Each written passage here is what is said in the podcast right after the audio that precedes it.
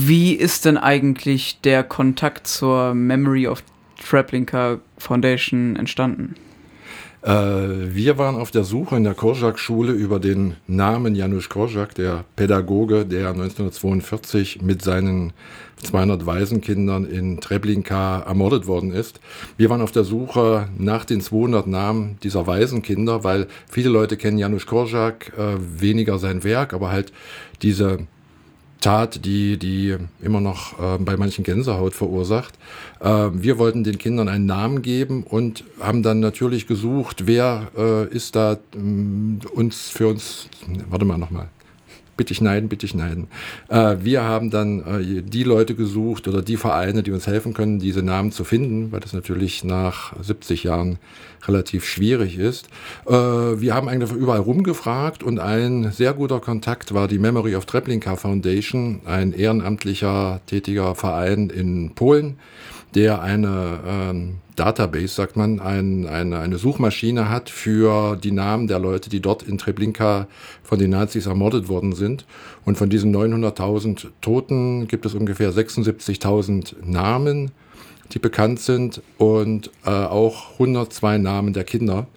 Und in dem Austausch mit Herrn Sawicki, Pavel Sawicki, ähm, wurden wir kurz vor Corona eingeladen, dort an einer Zeremonie teilzunehmen, die seit über 20 Jahren jeden letzten Samstag im Monat stattfindet, wo Namen, gerade eben Namen von Opfern verlesen werden. Äh, das ist natürlich dann erstmal lange, lange liegen geblieben, diese Idee. Vielleicht war es auch gut, dass die reifen konnte. Wir waren dann tatsächlich letztes Jahr das erste Mal dort, haben an dieser Veranstaltung teilgenommen waren natürlich schwer beeindruckt von diesem Areal, wo man eigentlich nichts mehr sieht, aber äh, wo man sich die Sache erzählen lassen kann mit einer App, die man runterlädt. Äh, und dann kam halt die nächste Geschichte, eins greift ins andere. Wir wurden von Herrn Sawicki gefragt, ob wir uns vorstellen könnten, an der Übersetzung der App mitzuarbeiten, die damals nur auf Polnisch, Hebräisch und äh, Englisch existierte. Ja, und da haben wir gesagt, klar, das machen wir. Und dann hatte der Kinderschutzbund, äh, bei dem ich angestellt bin, war dann halt der Teil, der administrative Teil für dieses Projekt, weil das wurde dann gefördert, weil sowas kostet natürlich Geld, sowas zu machen, äh, diese App zu übersetzen und einzusprechen, äh, war dann der administrative Partner für einen Antrag beim Deutsch, kriege ich zusammen, beim Werk, äh, muss ich gucken, beim deutsch-polnischen Werk für Zusammenarbeit, also beim deutsch-polnischen Werk für Zusammenarbeit. Und wir haben dann in der Schule mit Schülern äh, einen Teil der Texte übersetzt, haben dann auch selber weitergemacht, haben dann mit einem Lektor gearbeitet. Und wir waren dieses Jahr wieder dort mit einer anderen Gruppe, mit einer neuen Gruppe und konnten dort als Weltpremiere im Ende September die App äh, runterladen, konnten uns dort die anhören und es war schon sehr eigenartig, die Schülerinnen und Schüler dort äh, sprechen zu hören in der App an einer Stelle an den Feuerrosten, wo sie Opfernamen gesprochen haben und äh, ein Gedicht, das übrigens hier bei Radio Korax eingesprochen worden ist, die beiden Sachen.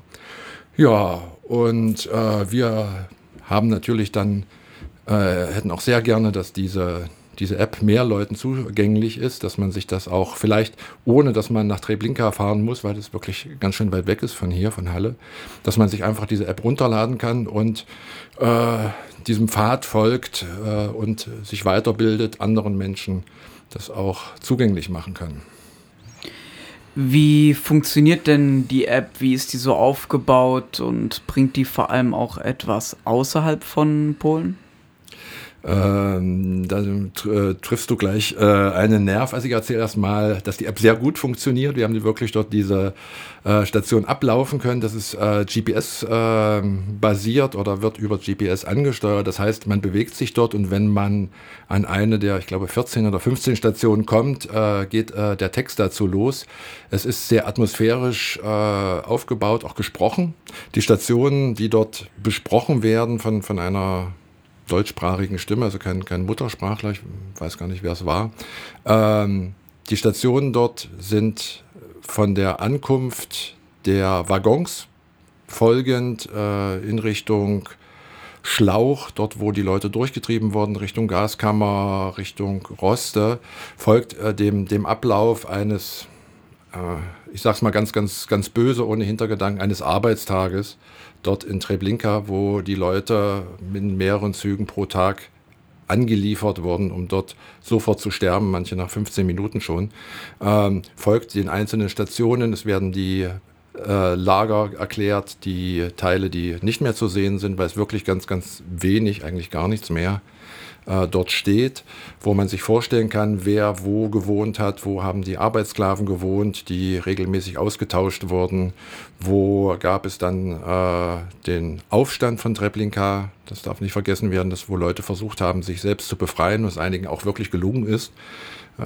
wo man sagt, das ist eigentlich ein Wunder, wie das möglich war. Man kann diese einzelnen Stationen durchlaufen und hat dann eigentlich wie so eine Karte im Kopf es gibt dort auch selber an einem Kiosk eine Karte, wo man dann diese Station sieht. Wo ist man? Man hat dann ein geografisches Gefühl und merkt dann, so groß war das eigentlich gar nicht und äh, erschreckt dann, wie effizient eigentlich die Nazis da 10.000, 12.000, 15.000 Leute pro Tag umgebracht haben, weil so groß ist es eigentlich nicht. Also man hat dort kriegt einen Text äh, erzählt, erklärt und versucht dort lang zu laufen und sich zu orientieren und Gefühl dafür zu kriegen. Und das, das klappt eigentlich relativ gut. Und ich denke auch, wenn man nicht dort war, kriegt man das auch hin.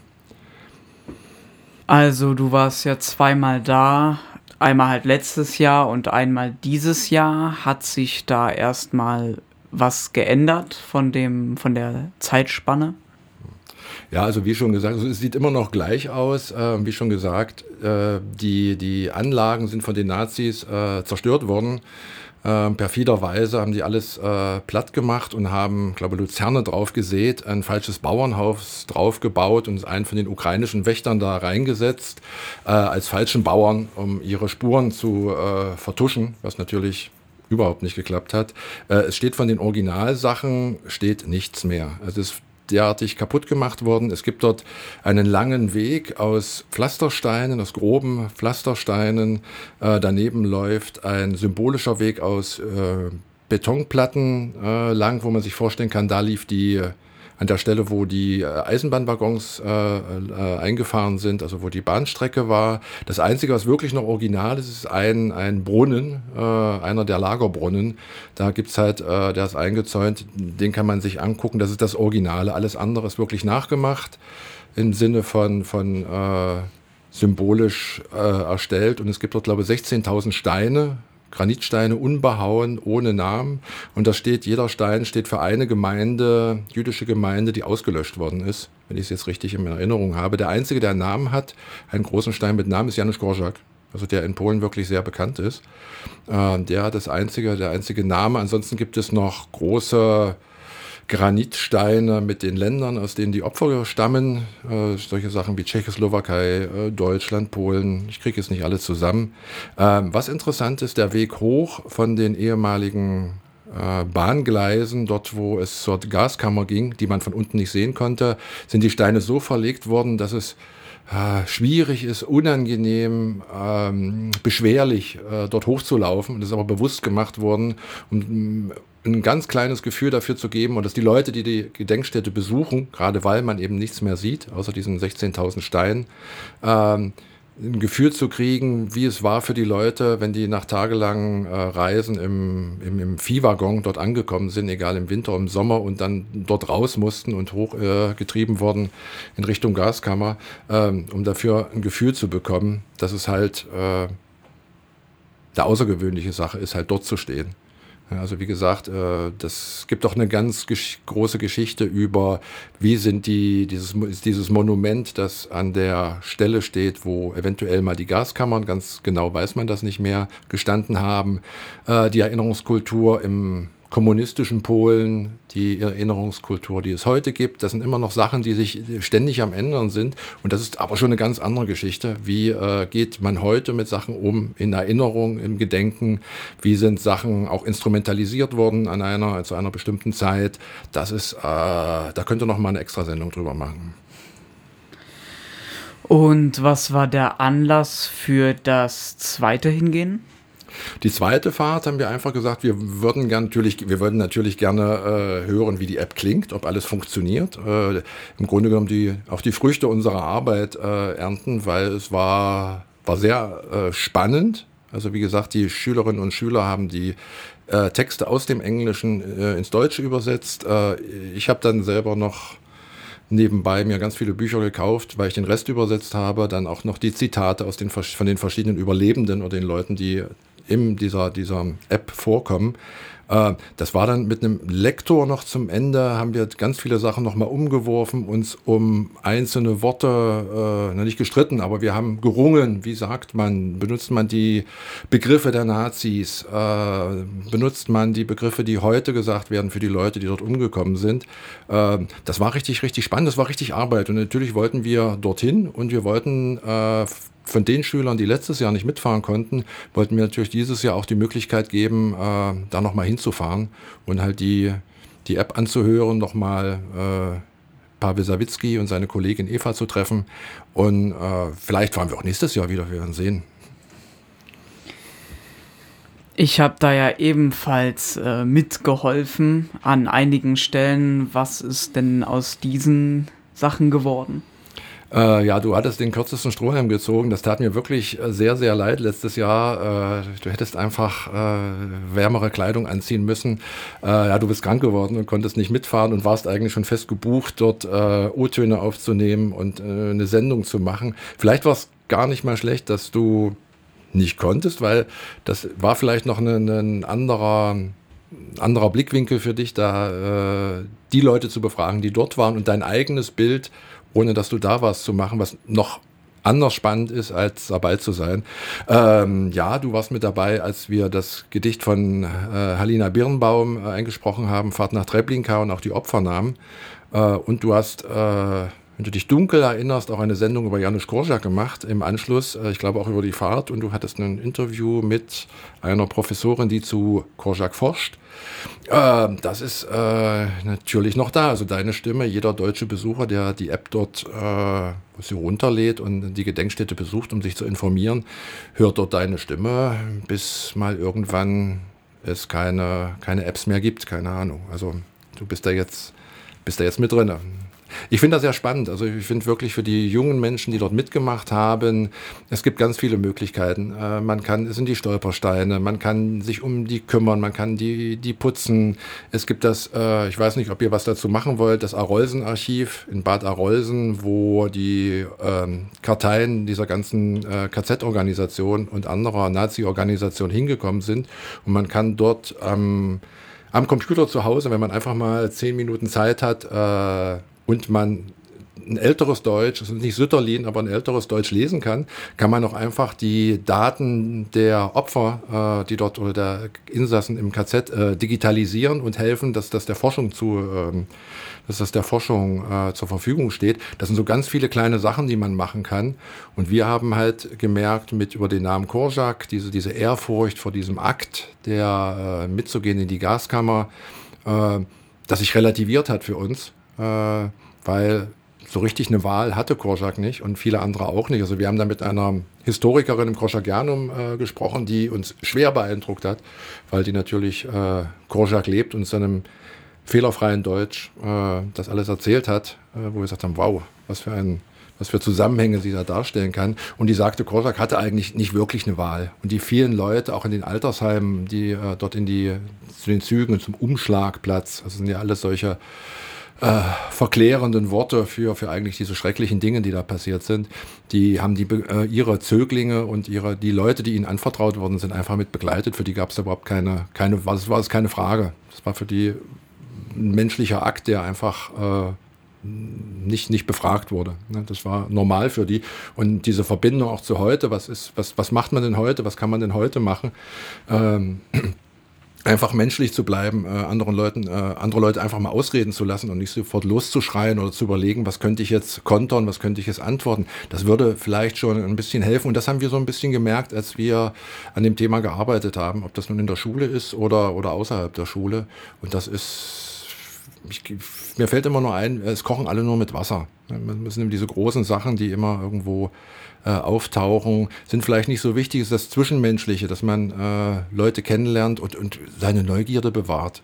Also es war wirklich, wir waren beim ersten Mal, als wir dort auftauchten, wir hatten da noch keine Kippas dabei, bis uns dann klar wurde, es ist der größte jüdische Friedhof in Europa mit 900.000 Menschen, die dort liegen. Äh, dieses Jahr hatten wir welche dabei, aber wir hatten uns Schals gemacht äh, und hatten dann mit unserer super T-Shirt-Druckmaschine aus der Schule die Namen der Kinder draufgedruckt. Und äh, wir wussten noch nicht, was uns erwartet. Das war sehr spannend. Wir wussten nicht, wer kommt da, wie alt sind die. Äh, da waren Leute, die dort da waren, die waren extrem berührt, dass junge Menschen da waren, weil die zu diesen Zeremonien kommen an diesen Samstagen, sind oft dieselben oder die gleichen Leute.